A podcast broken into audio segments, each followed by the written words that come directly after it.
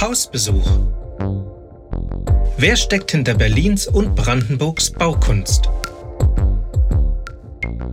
Vergessene Architekten und ihre Bauherren.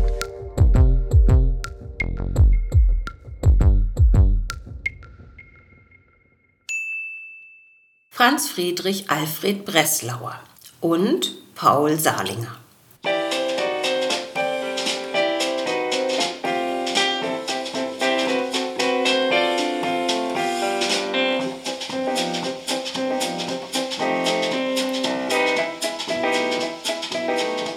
Das Architektenduo Breslauer und Salinger war eines der meistbeschäftigten Büros in der Zeit vom Beginn des 20. Jahrhunderts bis Anfang der 30er Jahre. Mitarbeiter wie Hans-Heinrich Müller und Eugen Schmohl bereicherten das Team. Sie bauten Landhäuser, Herrenhäuser, Geschäftsbauten, ja sogar Schlösser aus und um. Viele jüdische wohlhabende Bürger ließen sich ihre Villen in Grunewald oder Wannsee entwerfen und bauen. Einige wenige stehen unter Denkmalschutz. Dennoch ist das Duo weitgehend vergessen. Warum? Alfred Breslauer wird in die Familie von Heinrich Maria Anton Breslauer, Zahnarzt mit Wohnsitz in Potsdam, und Ida Maria Koch aus Strausberg am 23. Juni 1866 geboren. Die Familie des Vaters entstammt einem Weinhändler aus Brieg, einer Kleinstadt südlich von Breslau. Alfred wächst mit den Schwestern Elisabeth, Helene und Hedwig und dem Bruder Walter auf. Die Familie ermöglicht dem Sohn den Besuch des Friedrich-Werderschen Gymnasiums und ein Architekturstudium an der Technischen Hochschule Charlottenburg. Nach dem Examen folgen weite Reisen durch Westeuropa, Griechenland, Kleinasien, Persien, Ägypten, Russland und sogar Indien. Anschließend tritt Breslauer als Referendar und Assessor in staatliche Dienste beim Preußischen Ministerium für öffentliche Arbeiten. Von dort wechselt er in das Büro von Alfred Messel. Im Jahr 1897, 31 Jahre alt, macht er sich in der Dorotheenstraße 46 nahe dem Reichstagsgebäude selbstständig. Breslauer ist bestens vernetzt. Er ist unter anderem Mitglied des Akademischen Gesangsvereins Motiv, einer der ältesten studentischen Zusammenschlüsse in der Zeit. Ihr Gründer ist Professor Wilhelm Stier, der an der Bauakademie lehrt. Als Seniorarchitekten gehören dem Verein James Hobrecht, Ludwig Hoffmann, Martin Gropius und Hermann Muthesius sowie Alfred Messel an. Die Protektion durch die alten Herren ist mit dem heutigen Begriff von Netzwerk nur dürftig erklärt. Das Vereinshaus von Motiv ist das heutige Renaissance-Theater an der Ecke Hardenberg-Knesebergstraße. Im Jahr der Gründung seines Büros 1897, genauer am 3. März, heiratet Alfred Breslauer. Seine Frau, Friederike Lessing, Frieda genannt, ist die Tochter von Julius Lessing, Gründungsinitiator des Kunstgewerbemuseums und insofern gut vernetzt mit den Kunstgewerbetreibenden und Künstlern. Wenige Monate nach der Hochzeit wird Tochter Ida geboren. Es folgt eine weitere Tochter, Ruth. Aber die Ehe hält nicht. Schon sechs Jahre später, am 6. November 1903, heiratet Breslauer Friedas Schwester Dorothea, die acht Monate später Tochter Edith zur Welt bringt. 1909 wird Tochter Marianne die Familie, die nun ein eigenes Haus in der Rheinbarbenallee 31 in Dahlem bewohnt, komplettieren. Doch weg vom turbulenten Privaten zum Rück zum Architektenleben. Im Jahr 1901 gründet Breslauer mit seinem Schwager Paul Salinger, dem Mann seiner Schwester Elisabeth, ein eigenes Architekturbüro, das sich zu einer der angesagtesten Adressen für Bauaufgaben der gehobenen und wohlhabenden Gesellschaftsschicht entwickelt. Wer ist dieser Paul Salinger? Der nur ein Jahr jüngere Paul Salinger wird am 21. Mai 1865 in Berlin geboren. Die jüdischen Eltern, Gustav Salinger und Johanna Unger, ziehen vier Kinder in Berlin groß. Salinger studiert Architektur an der Technischen Hochschule Charlottenburg, ebenso wie Breslauer. Wir können annehmen, dass die beiden angehenden Architekten sich dort kennenlernen. Und Paul Salinger verliebt sich in die Schwester seines Freundes. So heiratet er am 11. August 1895 die 25-jährige Elisabeth Breslauer in Berlin. Elisabeth ist eigentlich protestantisch getauft, aber durch die Heirat mit Paul Salinger wird sie zur sogenannten Geltungsjüdin.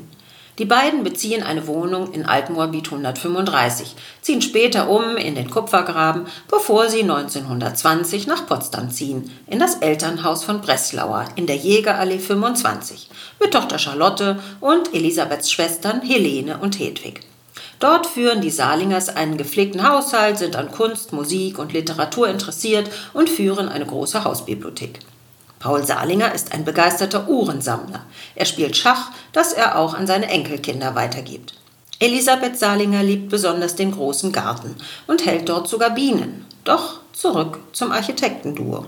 Nicht ohne Stolz präsentieren die beiden, die ihr Büro in der Magdeburger Straße 4 Atelier für Architektur nennen, ihre Werke in der Publikation Ausgeführte Bauten 1897 bis 1927 zu der Willem Bode das Vorwort beisteuert und Breslauer attestiert, dass er die Traditionen von Messel am lebendigsten aufgegriffen habe.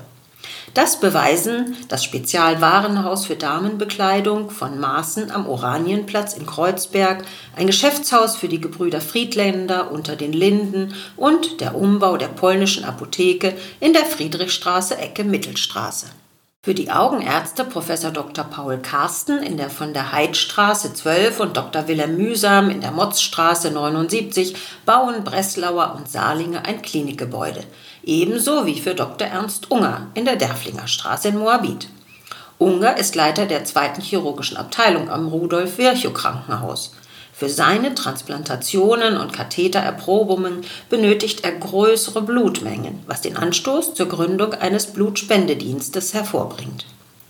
Referenz an Messel erweist Breslau im sozialen Sinn mit dem Bau der Roten Häuser in der Prinzenallee für die SPD-Kommunalpolitiker Hugo Heimann, Karl Liebknecht und Paul Singer. Für Hugo Heimann baute er eine Volksbibliothek in der Adalbertstraße in Kreuzberg sowie eine Gaststätte für die Volkskaffee- und Speisehallengesellschaft. Das Atelier Breslauer und Saarlinger genießt einen guten Ruf in Berlin. Die Architekten sind bekannt für eine einfühlsame Entwurfsarbeit unter Einbeziehung der Lebensgewohnheiten und des Geschmacks der Bauherren und Bauherrinnen. Ihre Liste ist lang. Ein Haus am Wannsee für Paul Petschek, Bruder des größten Kohlgrubenbesitzers Otto Petschek, ein Haus für Fritz André in der Kronberger Straße. André ist Bankier der Hardy Bank, verheiratet mit Edith Rathenau, der Tochter von Emil Rathenau. Des Weiteren entsteht ein Haus für Jakob Goldschmidt, Bankier der Danat Bank und Kunstsammler in der Virchowstraße am Griebnitzsee. Auch plant das Duo ein Haus für Dr. Wolfgang Huck, Zeitungsherausgeber, im Drohnenstieg 2 in Dahlem und für Professor Reinhold Rüdenberg, Leiter der wissenschaftlichen Abteilung von Siemens, sowie für Hermine Feist, einer Porzellansammlerin in der Straße zum Löwen am Wannsee. Auch bauen sie das Landhaus Ulstein in der Taunusstraße im Grunewald sowie ein Palais für den Zigarettenfabrikanten Eugen Gabati in Tiergarten.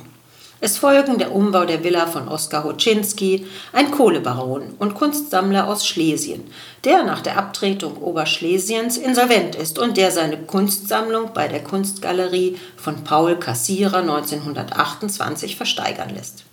Den Auftrag dazu vermittelt sein Sohn Paul Hoczynski, der als Innenarchitekt einen guten Namen hat. Die Liste ließe sich beliebig verlängern. Breslauers Reisen in Europa und in den Orient hatten schon früh sein Verständnis für die Kulturbereiche geweckt. Deshalb unterstützt er nun verstärkt die Museen, indem er verschiedenen Vereinen beitritt. Der Gesellschaft der Freunde antiker Kunst, der Ostasiatischen Gesellschaft und dem Verein der Freunde des Schlossmuseums. Doch trotz allem gesellschaftlichen Engagement geht auch an dem Architektenduo die politische Wende nicht vorbei. Alfred Breslauer, seit 1921 Mitglied in der Preußischen Akademie der Künste, wird am 9. Dezember 1933 aufgrund seiner jüdischen Abstammung ausgeschlossen. 1934 emigriert Alfred Breslauer in die Schweiz. Er verstirbt am 19. März 1954 in Zürich. Salingers hingegen erfahren ein schweres Schicksal. Wegen ihres fortgeschrittenen Alters fürchten die beiden keine Einschränkungen, bleiben in Deutschland. Am 2. Oktober 1942 müssen sie eine Erklärung abgeben und auf ihr Vermögen verzichten. Am nächsten Tag werden sie mit dem dritten großen Potsdamer Alterstransport nach Theresienstadt deportiert. Dort verstirbt Paul 1942 an den Folgen der Haftbedingungen, ebenso seine Frau, die 1943 zu Tode kommt. Heute erinnert ein Stolperstein in Potsdam in der Jägerallee 25 an das Paar. Paul Salingers Tochter Charlotte kann sich dem Schicksal entziehen. Sie wandert 1936 mit dem aus einer Bankiersfamilie stammenden Kinderarzt Arnold Benfey in die USA aus. Sie leben in New York, kehren 1961 aber nach Deutschland zurück, wo Arnold 1962 in München stirbt. Charlotte lebt bis zu ihrem Tod 1982 in Oberstdorf im Allgäu. Obwohl die Planunterlagen der Werke von Breslauer und Salinger im Berliner Architekturarchiv der Universität lagern und von den vielen Bauten des Duos zeugen, sind die beiden Architekten so gut wie vergessen. Grund dafür sind unter anderem, dass nur wenige Bauten im Stadtbild in Berlin und Umgebung erhalten sind. Die meisten Bauten wurden zerstört, wie auch die private Villa von Breslauer. Einige Landhäuser sind nicht einmal als Denkmale eingetragen. Es scheint, dass mit der Emigration von Breslauer und dem Tod von Salinger alle Erinnerungen an ihre vielen Werke ausgelöscht sind. Da sie zudem nur eine Veröffentlichung publiziert haben, ist die Dokumentation neben den Planunterlagen und Fotos im Archiv dürftig. Zudem kommt, dass die Hinterlassenschaften von jüdischen Architekten im Dritten Reich vernichtet wurden und alle Erinnerungen ausgelöscht wurden. Dem sollten wir nachträglich entgegenwirken und die Architekten würdigen, die Berlin und Umgebung maßgeblich gestaltet haben.